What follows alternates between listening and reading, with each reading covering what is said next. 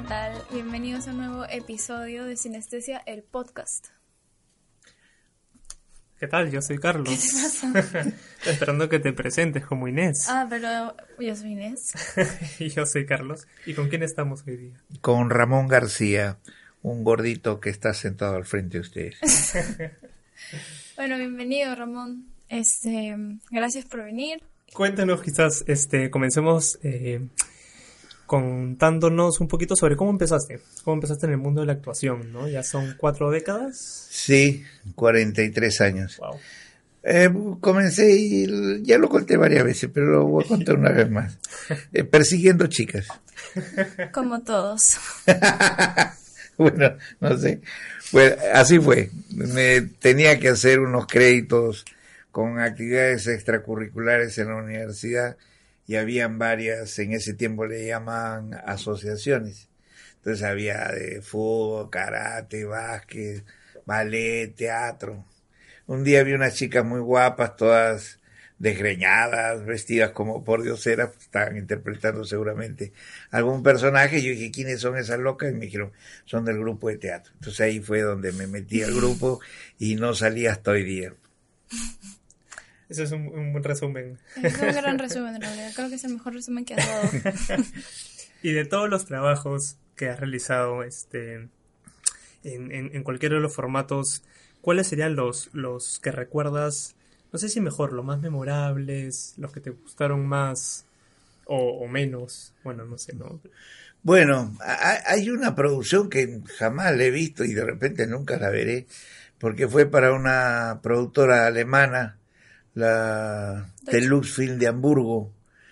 Eh, en castellano se llamó La nieve de los Andes, eh, sobre un chico alemán que se pierde en la selva y aparece como una especie de, esclavo, obrero, adicto a, a, la pasta y trabaja en un laboratorio de producción de clorhidrato de cocaína en medio de la selva, ¿no?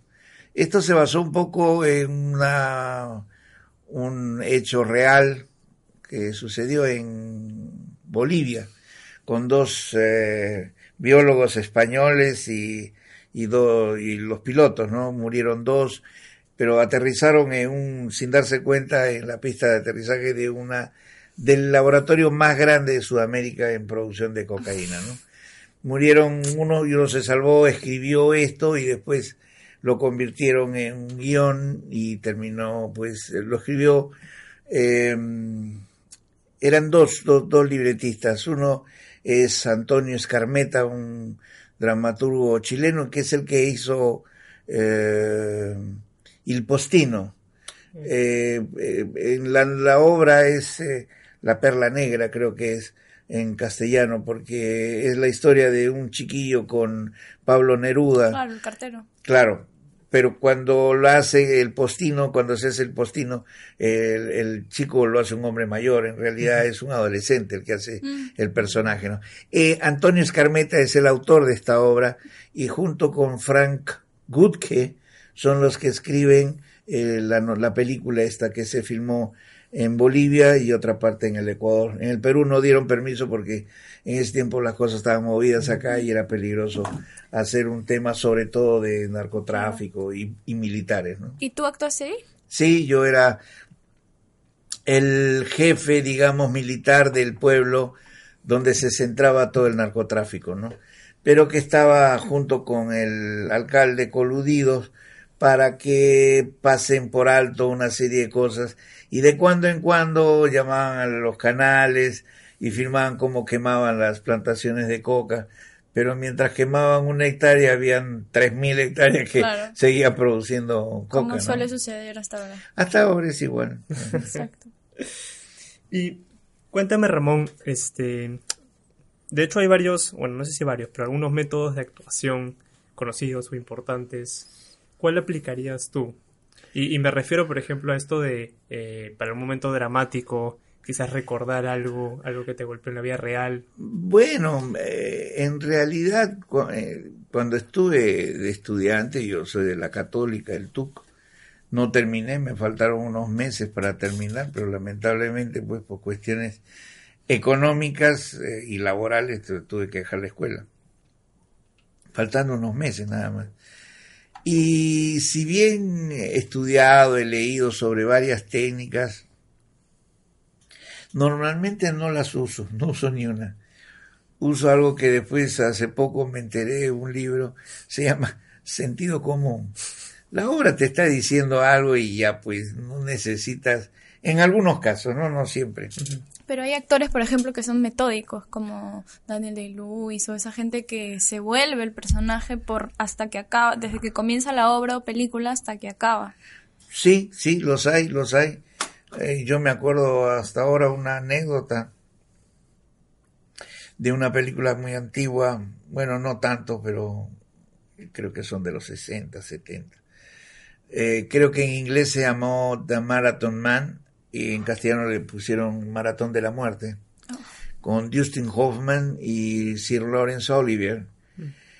Y Justin Hoffman era el maratonista, entonces había preparado pues como un año corriendo con los mejores entrenadores de, de Estados Unidos, zapatillas especiales, toda una construcción para desarrollar el, el, maratonista. Y cuando llegó el maestro Sir Lawrence Oliver, eh, era pues, eh, Sir Lawrence Oliver es considerado pues uno de los mejores, si no el mejor actor del mundo y todo eso, ¿no? Entonces, muy alegremente se acercó Justin Hoffman y le dijo, maestro, mire, y le comienza a contar todas las cosas que había hecho, que corro tanto, me gusta zapatilla, que no sé qué, como esto, como el otro. Y al final de la conversación dicen que el señor Oliver le dijo, oye, ¿y por qué no pruebas a actuar?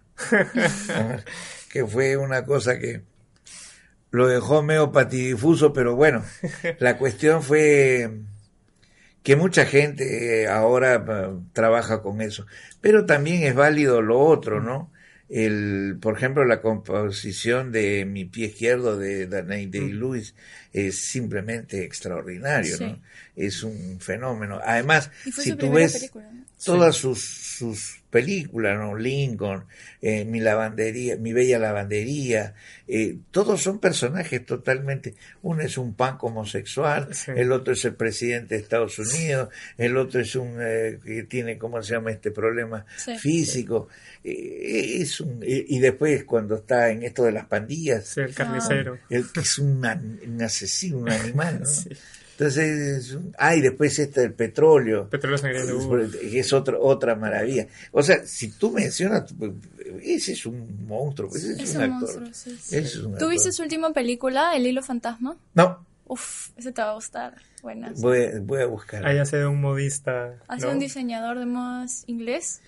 Ultra maniático pero lo más neurótico que existe en el mundo. Otro papel totalmente distinto al va a hacer 100 puntos. Es, es, eso da gusto, por ejemplo, sí. cuando tú vas al cine y, y, disfrutas no solamente de la historia, sino del trabajo sí. del actor, ¿no? De cómo se desarrolla, cómo lo ves, eh, todas las cosas que, como tú lo sigues, ves los cambios, ¿no? Sí. Mira, esto, esto es nuevo, esto no lo he hecho antes, ¿no? Y te vas dando cuenta. Y sucede a veces, no sé qué te parece, qué opinas, pero a mí me pasa que verdaderamente me gusta un actor o actriz cuando veo su trabajo, pero cada vez que los veo actuando, ya no los veo a ellos. Ajá. Solo veo el papel. Por más que sean tan reconocibles como Daniel Day-Lewis, por ejemplo, cuando lo veo actuar, no veo a Daniel Day-Lewis. No, no, no. Y eso me parece... Claro, es, esa es la la composición, ¿no? Lo que nosotros llamamos la construcción del personaje. Tan al detalle que tú ves otra persona. Sí. A pesar de que sabes que es el Sí. actor, pero ves a otro. Increíble. Claro. Sí, se parece. Ahora, también hay los actores este, que tienen un, un mismo personaje, ¿no? O súper similar. Y que, Ah. y que también es bacán, ¿no? Encasillados, dices. Eh, pero que, que lo saben utilizar. O sea, Jim Carrey es Jim Carrey siempre en cada una de sus películas. Ah. O incluso Peter Sellers era Peter Sellers casi siempre. Mr. Bean. Incluso Steve Carell un buen tiempo, o Ben Stiller. Pero no mal. eh, yo he visto una película de, de, Jim Carrey. de Jim Carrey donde hace de un adicto asesino. Y no tiene nada Nada que ver con, Sí, con el sí, Jim sí. Carrey Yo que no diría conocemos. Jim ¿no? Carrey. como No, tal. a él no. A él no. Yo. Porque es, es, esa película, no me acuerdo, pero es un asesino, un loco. Y en ningún momento tú dices, no, este no es Jim Carrey. Ca- O como en el show de Truman también. Esa Claro. película también es como... Claro, pero hay, hay ciertos gestos cositas, sí. de él. Pero en esta que te digo, no hay nada, ni Mira. una sola gota Uy. del Jim Carrey tradicional, Claro, ¿no? claro, claro. Hay que No. verla. No me acuerdo, me parece un asesino, un drogadicto, un tipo bravísimo, bravísimo. Pero también hay otros actores pues, que siempre, ¿no? Sí. Me acuerdo cuando era muchacho había, este, incluso eh, se desató una corriente que se le decían la bronzomanía de Charles Bronson, Mm. ¿no? Pero eh, que él era el justiciero, que vengaba a la familia que la habían violado, que lo habían... Claro. Pero en todas las películas era Charles Bronson. Claro. ¿no? Desde que salen, creo que lo, el- hay una fuga de un campo de concentración donde él hace un personaje también y está Pelé, si no me equivoco, también está Silvestre Stallone cuando era chiquillo. Es una película antigua. Y bueno, sale Charles Bronson y sigue siendo Charles Bronson en todas las películas, ¿no? Eso sé. O Jimmy Stewart en las películas de Hitchcock. A mí me pasa con él. Que lo veo y yo... "Mm, Sí, a, a mí me parecía muy seco. Jimmy Stewart. Sí, Sí, seco.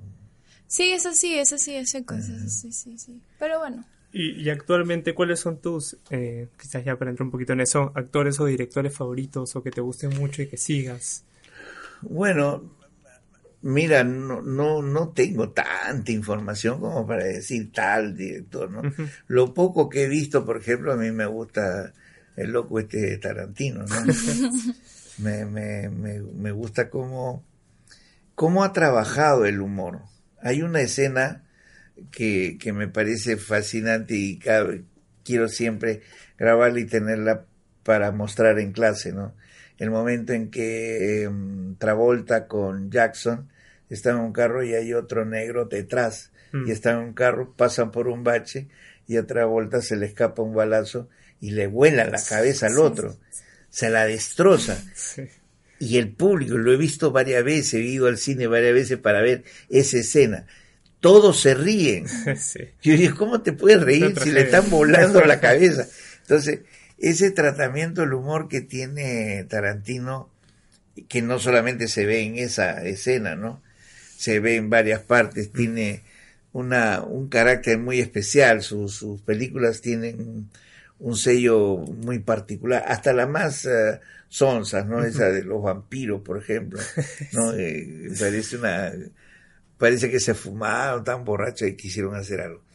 Pero, por ejemplo, esto, los perros del, Del reservorio. reservorio, hasta ahora a mí me parece la mejor película de él.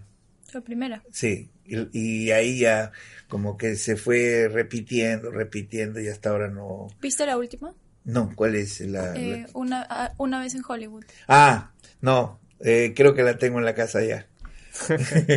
sí, esta con... Brad Pitt y y el otro, DiCaprio. Leonardo DiCaprio, ¿no? Eh, también en una época tenía mis mm, ciertas dudas, ¿no? ¿Con quién? ¿Con ellos? Sí, ¿Y sobre todo con Brad Pitt. No, es que quiero verlo, Sí. porque los actores maduran. Sí. y Entonces él van, madura como el vino. Claro, van, van, van creciendo, van, van cambiando.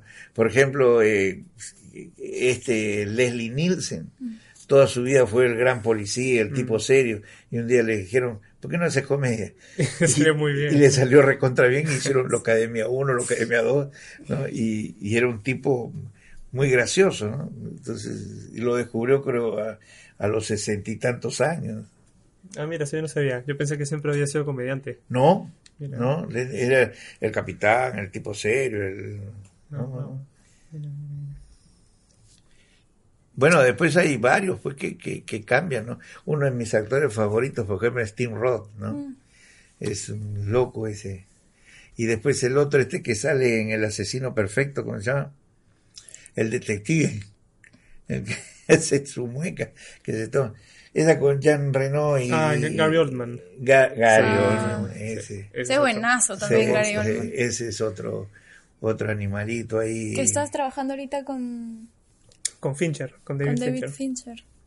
Sí, es- esos son los, son los grandes, pues, ¿no? Mm. Que te dan una, una cosa. Yo cuando vi el, el perfecto asesino, el asesino perfecto, y veía esas muecas, dije, quiero verlo en otra para ver cómo es en realidad, ¿no?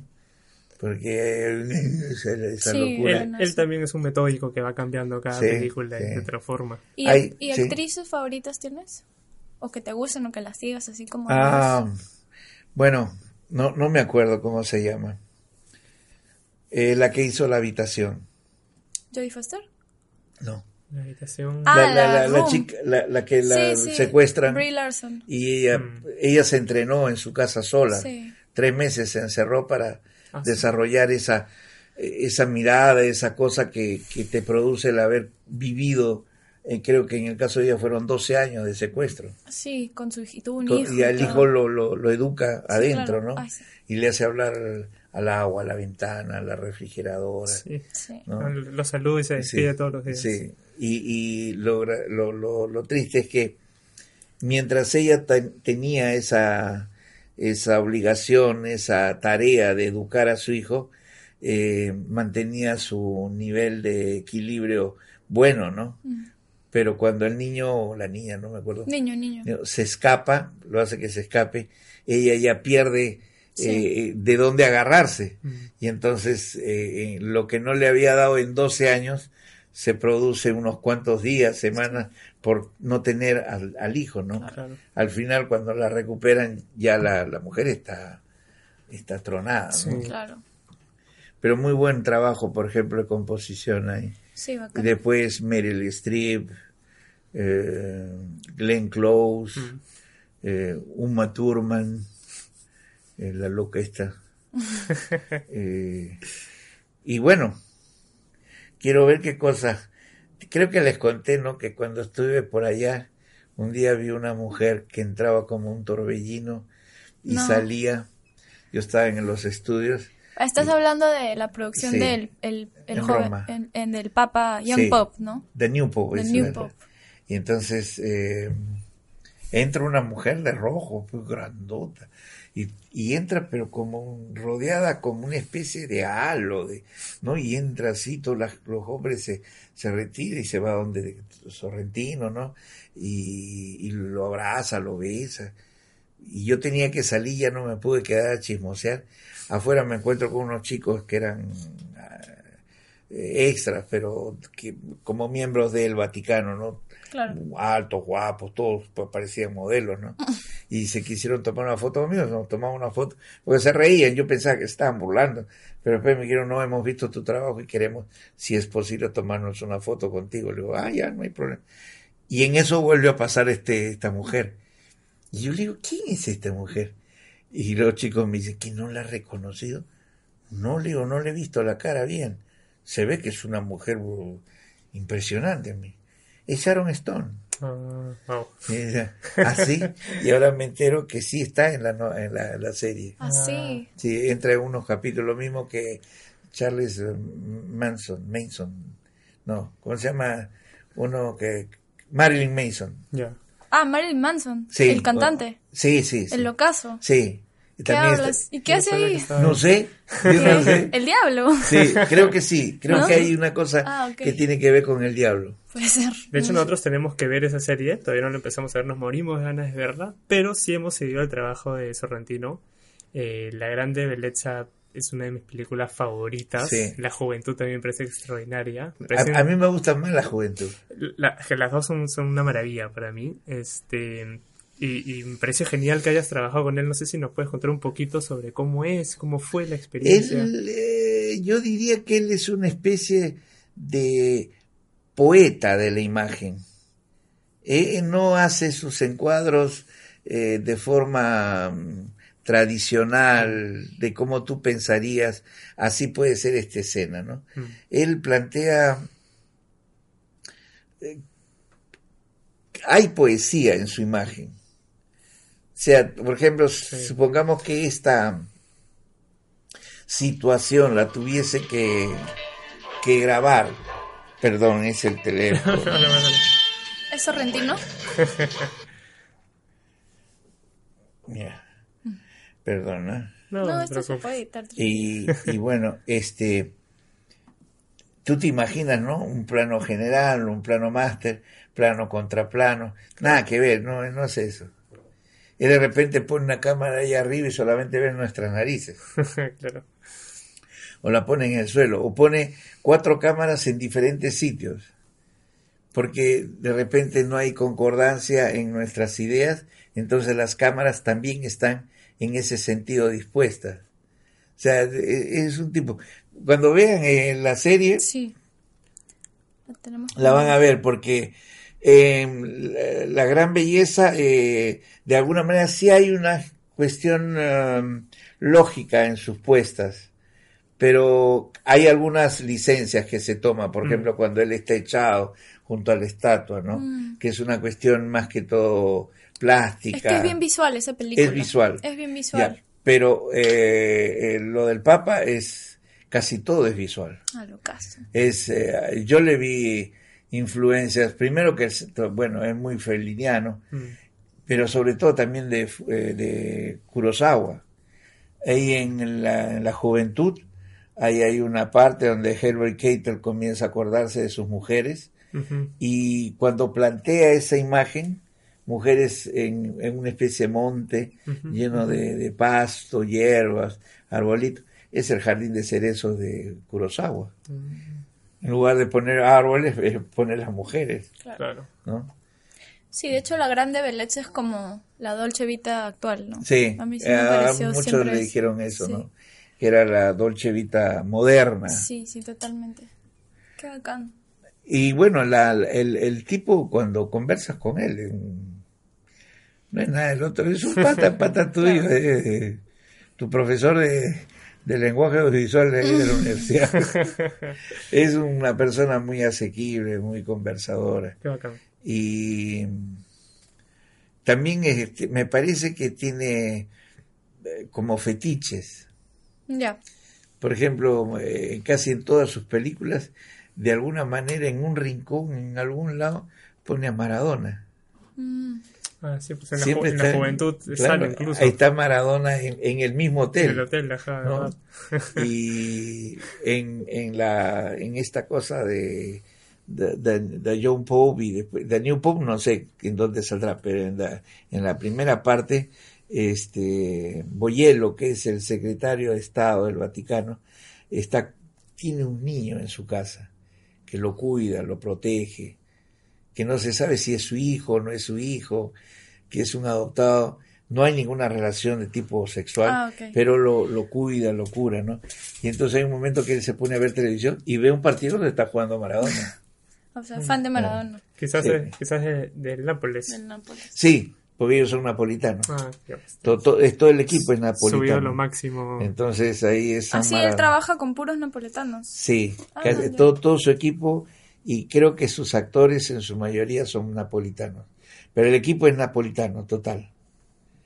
Todos son, ahí hay una, y me, me contaban, no sé si será Claro. cierto, si por ejemplo tú vas a Nápoles y quieres filmar algo, se te acercan los del sindicato y te dicen, ¿tienes camarógrafo? Y tú le dices, sí, sí tengo. No, no tienes, acá está. ¿Tienes luminotécnico? Sí tengo. No, No. no tienes, acá está. Ah, ok, ok. Estoy entendiendo el mensaje. Entonces, si quieres, ¿no? Grabar, este, acá están los técnicos.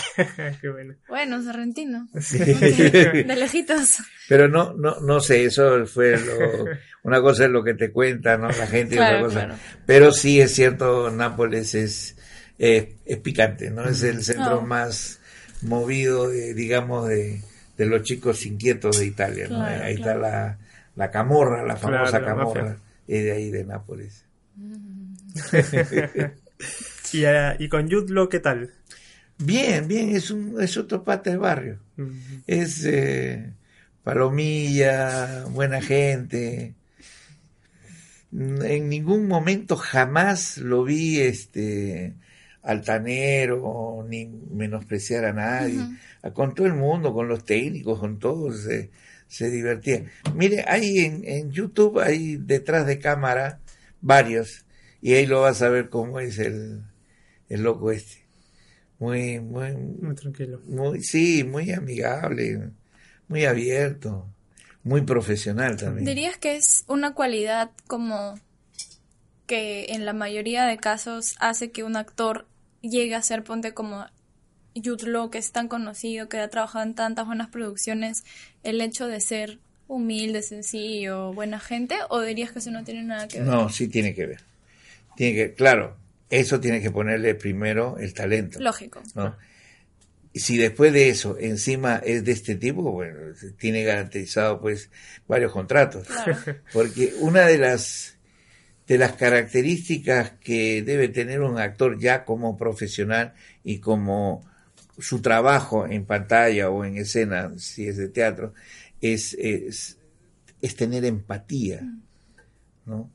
Porque hay personas que, por ejemplo, no voy a decir nombre, pero hubo hace muchos años, hubo acá una mujer hermosa, maravillosa, linda, y la contrataron y su, su carrera duró no más de un año y medio, ¿no? Porque era muy bonita, muy agradable, muy, pero antipática. Entonces caía mal. Entonces primero te- se enamoraron, ya, ya, ya, ya, pero poco a poco la fue embarrando. Claro. Es más, cometía muchos errores en pantalla. Ejemplo, estaba en el Canal 4 y dice, buenos días, Panamérica, perdón, eh, América Televisión. Ah, so. Y, y entonces, eh, poco a poco, hasta que, bueno, hasta hace años que no sé nada de ella, ¿no? Y... O sea, pero esa es una característica, digamos, que ayuda a que la carrera de un actor fuera, fuera del talento que es indispensable crezca, ¿no? Sí, sí. Ahora, hay actores eh, muy especiales, ¿no? Pero que también trabajan con ellos directores también muy especiales, ¿no? Uno de ellos es, bueno, no sé si todavía vive, Klaus Kinski, Ya. ¿no? Klaus Kinski, eh, eh, tú le ves la cara y ya sabes que estás hablando con un loco, ¿no? Claro. Es un tipo, se le salen los ojos, ¿no? Y el único que lo pudo amaestrar creo que fue Werner Herzog. Que era otro ¿no? loco. Que era otro Que loco. es otro ¿no? loco. Entonces, entre locos se entendían. Claro. Pero es así. Eh, ahora hay actores callados, tranquilos. Por ejemplo, eh, John Malkovich es un tipo muy tranquilo, pero es muy buena gente. O sea, te saluda, todo quieto. Así como lo ves callado, Mm. pausado. Ahí lo conociste, ¿no? Nos contaste una Sí, anécdota. sí, sí, sí. Em, em, eh, llegó, pues, y todo el mundo se le acercó. John Malkovich, fue tremenda. Claro. Pero yo todo chiquitito, gordito, piojito, ahí no entraba ahí en el grupo y dije, ya en otro momento lo saludaré. Y llegó el momento, ese mismo día, creo que por la tarde, estaba solo y me acerqué, le digo, mucho gusto de conocerlo, señor Marcovich. Soy Ramón García. Y él me dijo, mucho gusto, Ramón García. Me lo, me lo dijo en castellano, habla castellano perfecto. ¿no? Sí. Y, y me, me dijo unas cuantas cosas, ahí lo llamaron para grabar, pero siempre nos, nos, nos saludamos, conversamos muy poco, la verdad, porque ahí están, tú tienes, cada actor tiene un asistente. En cuanto tienes libre, el asistente pum, se te pega y te dice, vamos, y te está indicando para que vayas a tu remolque, a tu Mm. car- camper, a estudiar. Ahí estás estu no, acá los actores nadie se preocupa y Claro, eso te iba a preguntar, ¿acá existe esa figura o no? no. Ni siquiera en la mejor producción. Eh, lo hacen los actores por cuenta propia. Ya. Pero no, no, no es que la producción te pone un asistente para llevarte a tu tráiler a que estudies. Eh, mira, una de las últimas cosas que hice fue lo de Farfán. Mm, Y había un chiquito que sí me ayudaba, ¿no? Yo dije, será porque soy viejito ya. me ayudaba y me decía, porque yo le dije, había salido de, de una neumonía, ya tengo tres veces me ha dado neumonía, entonces ya le Ah, tengo miedo. claro. Y me cuidaban, me ponían mi abrigo, eh, me, me buscaban sitios donde no había corriente de aire. Me atendía muy O bien sea, se preocuparon por ti. en Farfán es una producción acá nacional y no extrañaba para nada lo de Roma.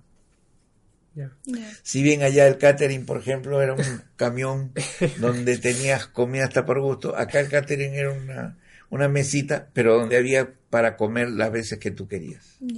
No, no, fue muy buena la producción, no me puedo quejar. Ay, qué paja. Y también la de la que hicieron esta de Héctor Lavoe. El día de mi suerte. El día de mi suerte que no he visto nada y no sé si ya terminaron, si se vio o no se vio. Y cómo se vio, parece que no, no fue bien. Parece que Movistar Play no tiene mucha suerte con las series ahora. Eh, yo creo que lo que pasa es que le están dando eh, la responsabilidad a gente que todavía no está Mm. muy preparada para poner algo comercial y que sea productivo, ¿no?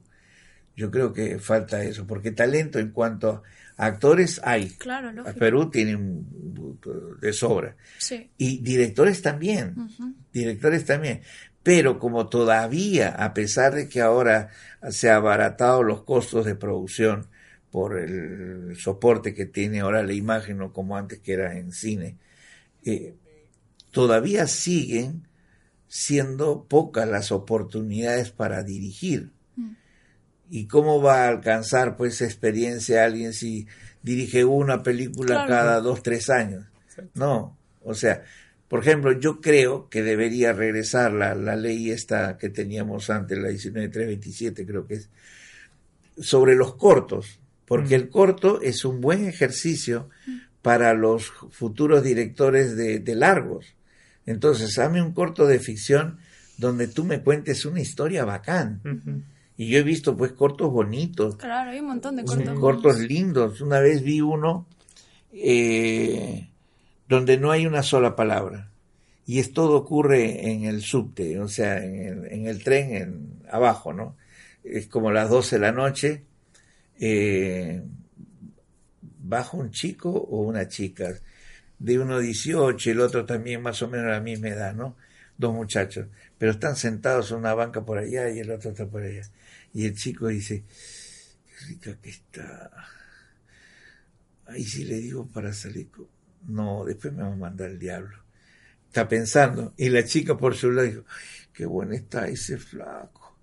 Como no se vienes conmigo un mírame, yo te doy un beso y ya, y nos vamos. Sí, porque ya me cansé de estar agarrándome con la fulana esa, ya no me gustan las mujeres, quiero un hombre como tú. Mírame.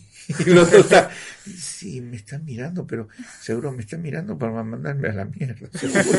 No, no, mejor no la miro. Pero qué buena que. Y todo el plan se la, se, se para, se la pasan deseándose los dos. Al final llega el tren de ella. Y entonces ella comienza a caminar y dice, párame, agárrame el hombro. Y yo te juro que no subo al tren, pero párame ahorita, ahorita, ven, ven, agárrame, agárrame, agárrame. Y ella tiene que seguir avanzando hacia el tren. Pero ves, levántate, estúpido, levántate, que ya no aguanto, que ya no. Y el otro, la agarro, no la agarro. Y si me manda, y si me pega, y si me bota y llama a la policía. Es muy gracioso. Y al final, ¡pop! se cierra imbécil, dice la mujer, y el otro se queda atrás. Me parece, fue tan bien editado, tan bien eso, que fue extraordinario, ganó un premio, el Columbio, no sé cómo se llamaba ese, ese corto, pero donde no hablan, ¿no? Mm. Después vi uno que es un señor ya de edad que tiene un hijo más o menos adolescente y contrata una empleada y el papá quiere estar con la empleada. Pero el niño eh, quiere la empleada para que le cuente cuentos. Todavía está, en- pero eh, surge y se enamora el niño de, de la empleada porque se acuestan, pero no se acuestan para tener sexo, sino para conversar, porque el otro les comienza a contar y a leer un libro. Y el libro se trata de un príncipe valiente que rescata a la dama. Y él comienza a imaginarse que él es el príncipe y que va a rescatar a la dama. Y cuando pesca al padre tratando de violarla, él mata al padre. Mm. Es una, una cosa fuerte, ¿no? Ah, sí. Sí. Eh, y tiene cosas así, son ah, y, y son cortos, de 10 minutos. Claro. No, claro. No, sí, sería extraordinario, como dices, que vuelva a eso. Y, y también la parte de la exhibición, ¿no? O sea, Claro. que justo antes de las películas pasen los cortos, Claro. como tengo entendido, yo, yo no he vivido eso, pero se hacía antes. Sí, sí. Incluso como lo puedes ver ahora, este es la tradición de Pixar, ¿no? Que es esta casa de animación que siempre antes de sus largometrajes pasa un cortometraje de alguno de los directores jóvenes.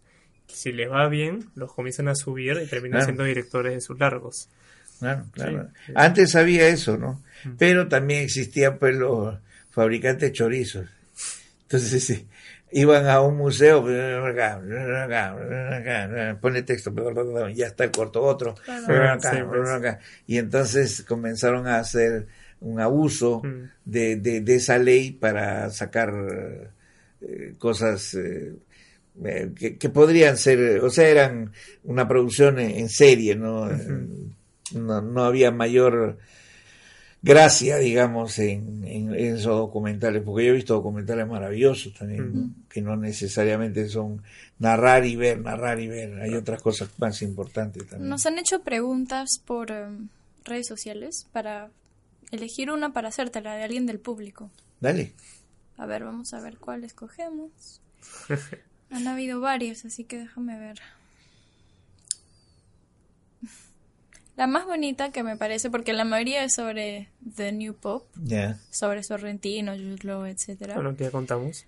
Pero mm, la que me pareció más bonita, no sé si la quieras compartir, es Miguel Escudero. Pregunta, ¿cuáles son tres momentos en tu vida que fuiste muy feliz?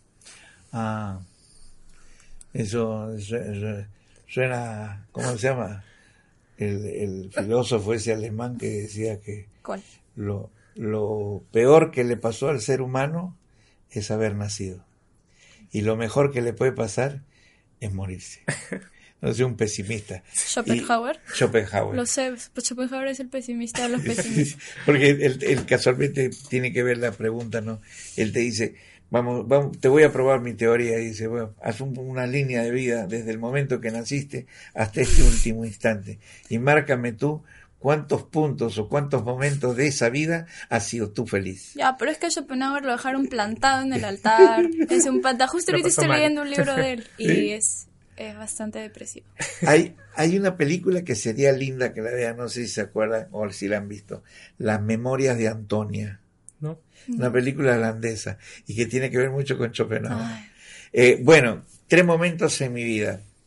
Bueno, cuando tuve mi familia, cuando concreté, que no es una fecha exacta, ¿no? Porque eh, me casé, nacieron mis hijas, mis nietos, un momento felices, por ejemplo, entre las 5 y las 7 de la tarde, de la noche.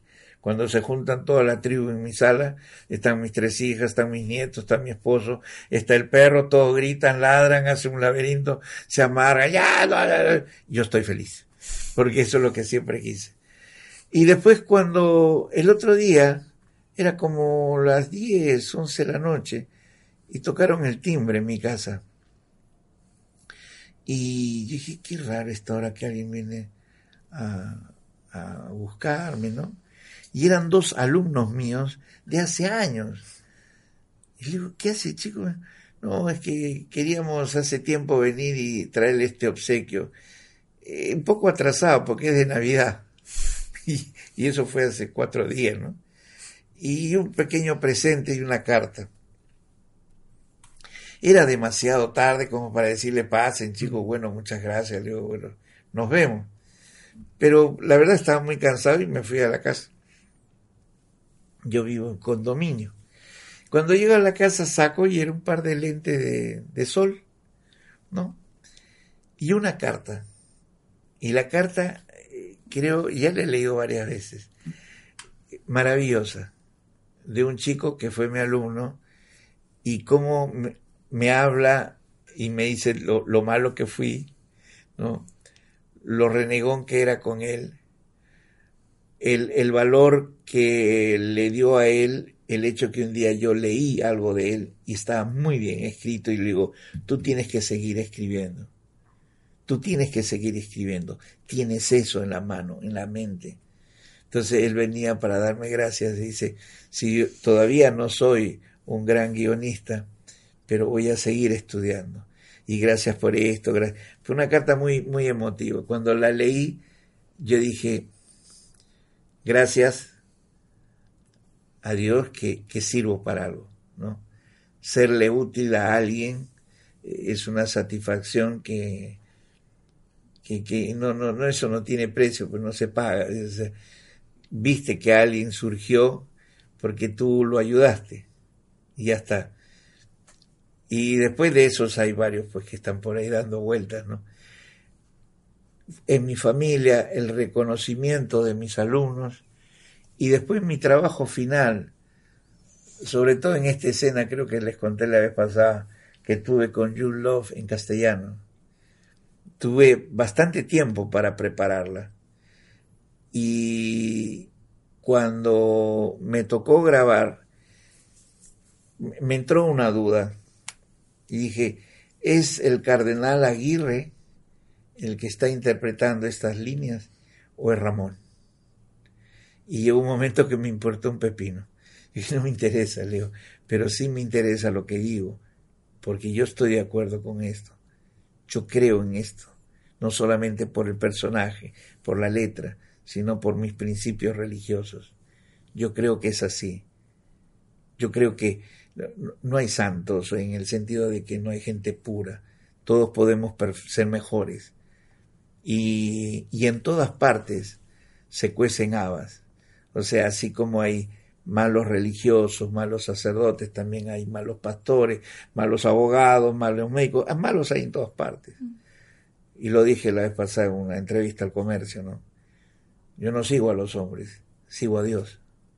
Entonces esa es otra satisfacción, digamos, que me da un momento de felicidad, de por lo menos saber que eh, estoy tratando de ser mejor cada vez.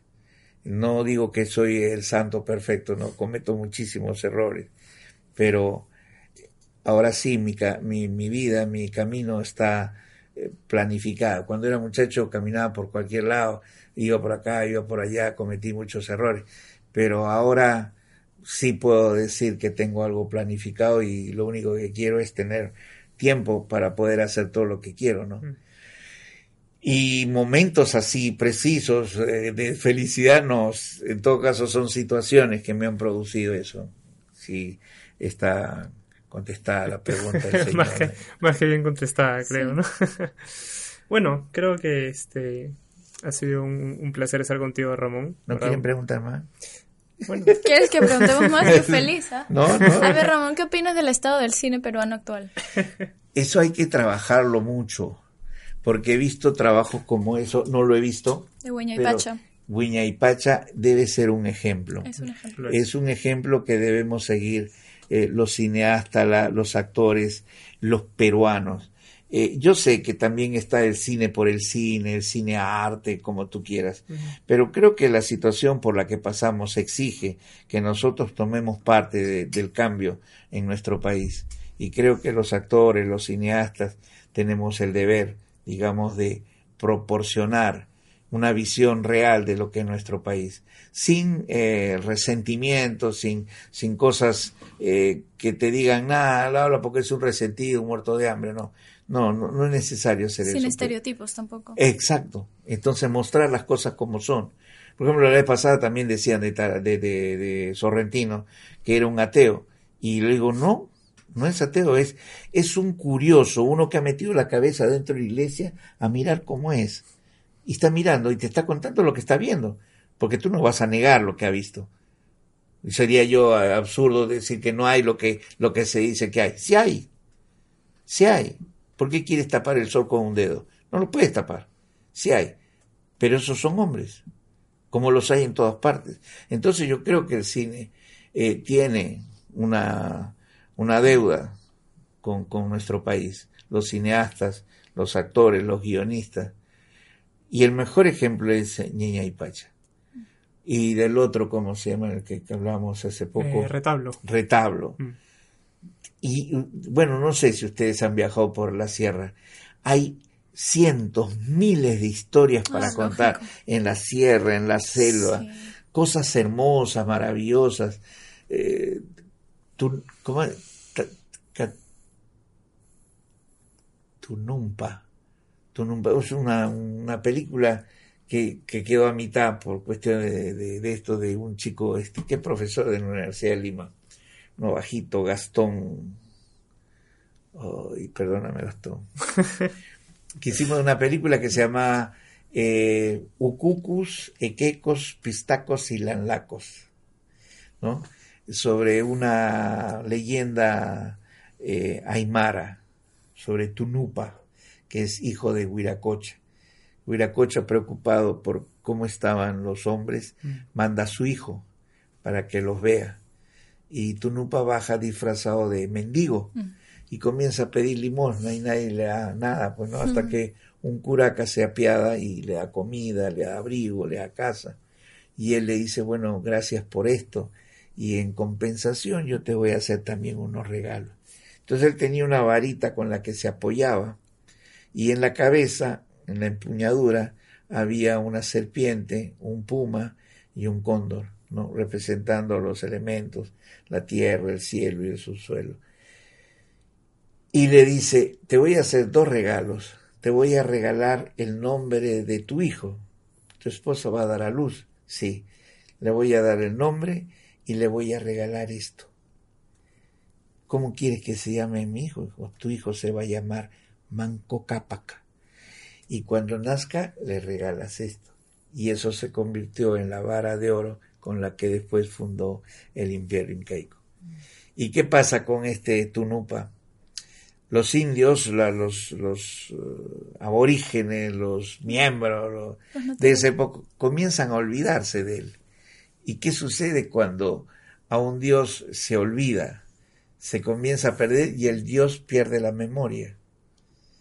Y un día lo encuentran a Tunupa amarrado en una balsa en la puna unos niños y le preguntan quién es y él no sabe porque ya se han olvidado de, de rendirle pleitesía eh, o hacerle sacrificios. Pero poco a poco se va recuperando porque se ha enterado el pistaco que la varita esa de oro sí existe, pero está en una dimensión donde solamente un niño con un trompo mágico puede abrir ese portal y sacar esa vara, y con esa tener el poder. Y tiene mucho que ver con ideas que tenía Hitler respecto al arca, por eso se hizo la película esta de Indiana Jones, ¿no? De encontrar esos artefactos, esas cosas que tienen mucho poder y que conceden fuerza a quien la tiene. Entonces esta película es el pistaco que es el diablo, el, malo, el, los landacos son las, eh, los espíritus de, de hombres, de seres humanos que han muerto pero que son muy egoístas, muy y no quieren perder sus tesoros, entonces no se quieren ir y quieren seguir guardando sus tesoros que en vida tuvieron. Los ukukus son unos ositos que son el producto del amor de una doncella con un oso. Se enamoraron y tuvieron al Lucucu, que es un ser bueno. Y el Equeco es en realidad Tunupa disfrazado de español, porque lo pintan de blanco y con bigotes, pero en realidad es un indio de la abundancia, porque ellos tienen, el, el Equeco tiene maíz, lleva todo, ¿no? Se supone. Hay una mezcla de, de, de, leyendas, de, ideas. Y es tan rico nuestra, nuestra historia, nuestras culturas, que, por ejemplo, ahora estaba leyendo de una mujer que han encontrado eh, con tres mil años de antigüedad, con pendientes de oro, en una zona donde se supone no había nada, ¿no? Que lo han encontrado unos, unos arqueólogos japoneses, con gente de la San Marcos. Mm y, la mujer tiene la cabeza ovalada como la gente de Paracas mm. y como algunos en, en Egipto. Entonces ahora la cosa se ha complicado más porque hay más preguntas, ¿no? ¿Qué cosa sucedió realmente? ¿Qué cosa hubo antes de los incas? Ya sabemos, pero antes de lo que mm. estaban antes de los incas, hay, ¿no? Caral es la muestra más fehaciente de eso. ¿Quiénes eran? ¿Qué hacían? ¿De dónde venían? ¿De dónde venían? Y, bueno, creo que la respuesta la tiene Chibolín. bueno, porque, de verdad yo opino lo mismo. no sé si él sea Salvador, como dice ser, ¿no? Pero pero no, pero si, no votamos por él y no creemos por él, dice que vamos a morir, algo así. Sí, sí, sí, sí. Él nos va a dar de comer en el 2021, a todos. Y la de no sé qué colegio van a ser sus sirvientas. No, ¿se ha dicho? Sí, porque en colegio no se escribió un chat.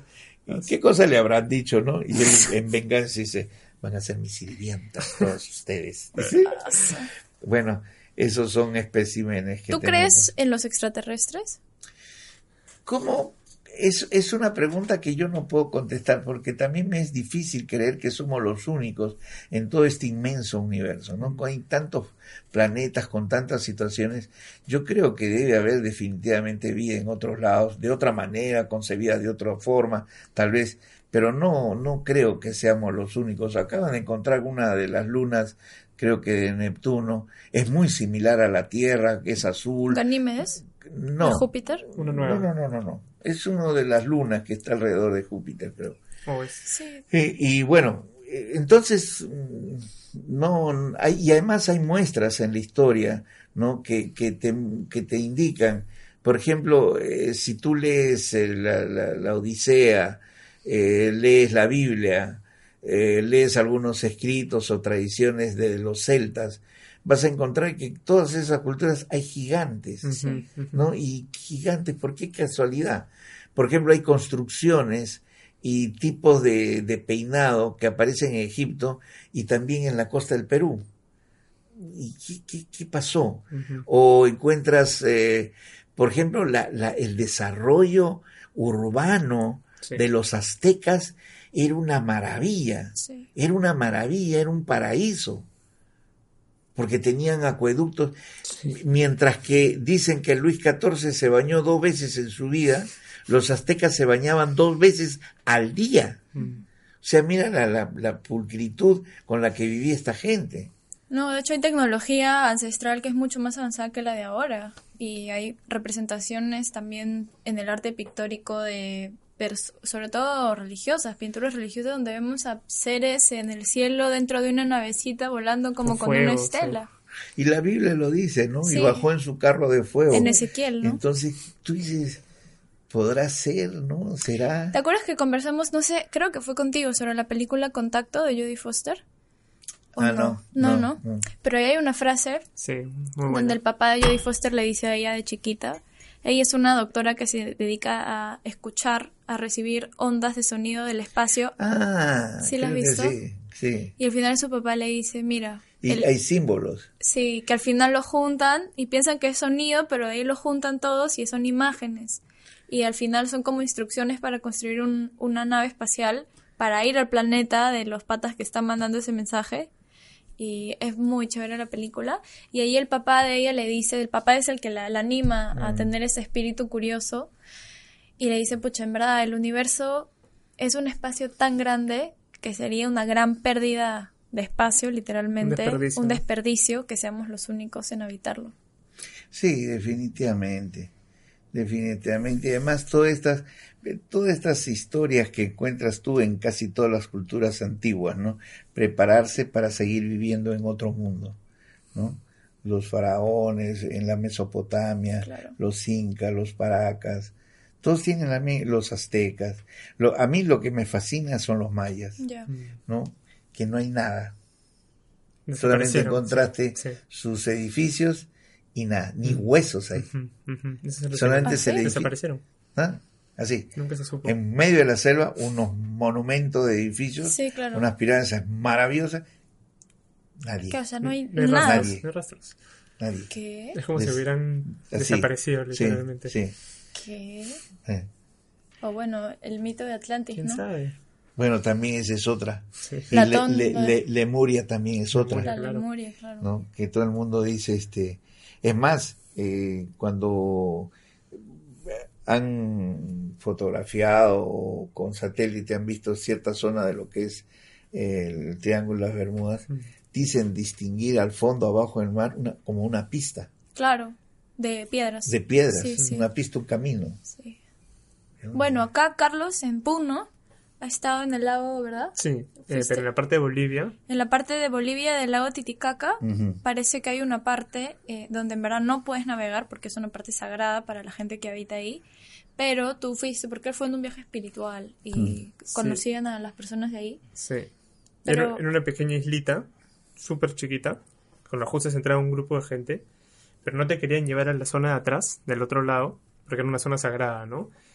Convencimos, digamos, para ir en lancha, para acercarnos y verlo, y efectivamente no solo había claramente un túnel, que según el guía de ahí era un túnel subterráneo que te conducía por todo el lago Titicaca y etcétera, que había sido usado antiguamente, pero tú veías en el fondo del agua, porque era agua cristalina, este, a pocos metros, veías una especie como de construcción súper clarita. ¿no? De, de algún templo o alguna construcción literalmente que había ahí antes. Pero bueno, así como eso hay... Claro. Hay Bueno, miles de rastros. mi- mi abuela, mi familia materna es cusqueña y mi abuela contaba del Cusco, está lleno de túneles. Túneles que, que- que construyó por los incas, ¿ah? para huir, para comunicarse, por ejemplo, del centro a Sacsayhuamán, después por todo este, este programa que hace Gonzalo, Sí, eh, Torres. Sí. eh, Gonzalo Torres, este, ¿cómo se llama? Sí, a la vuelta de la esquina, pero el nuevo. Sí, pero e- e- es el camino de los Sí. incas a lo largo de todo el imperio incaico. Sí. Y cómo el camino todavía está hecho. Sí. Porque tú ves los rastros, está Sí. el camino, sí, el camino. Y son calles de, de Cusco, sí, sí. el otro día justo estaba viendo. Pero salen a todo, Sí. hasta el Ecuador van. Sí. Bueno, es que en verdad la sabiduría de nuestros antepasados nos sobrepasa de manera... Y somos un chancay de a medio. la sí, la verdad que sí, hemos, hemos ido bajando un poco. Bien, muchas gracias por invitarme. Gracias a ti, Ramón. Y bueno, esperemos ver algo interesante para un día conversar. Me, me gustaría ve- ver en Ñaypacha, Hueña y Pacha. Perdón, para, para conversar, para ver qué, cuál podría ser toda una, una línea de trabajo, ¿no? Sí, te va a gustar Hueña y Pacha. Es. Mm. Prometemos pasarla nuevamente por acá en Cine La hemos Especial. pasado acá. sí. Me, me avisan. Te Sí, claro. Te Ya, ok. Gracias. Bueno, Muchas gracias, gracias. Ramón. No, gracias Chao, nos ustedes. vemos. Gracias. Nos vemos. Chao.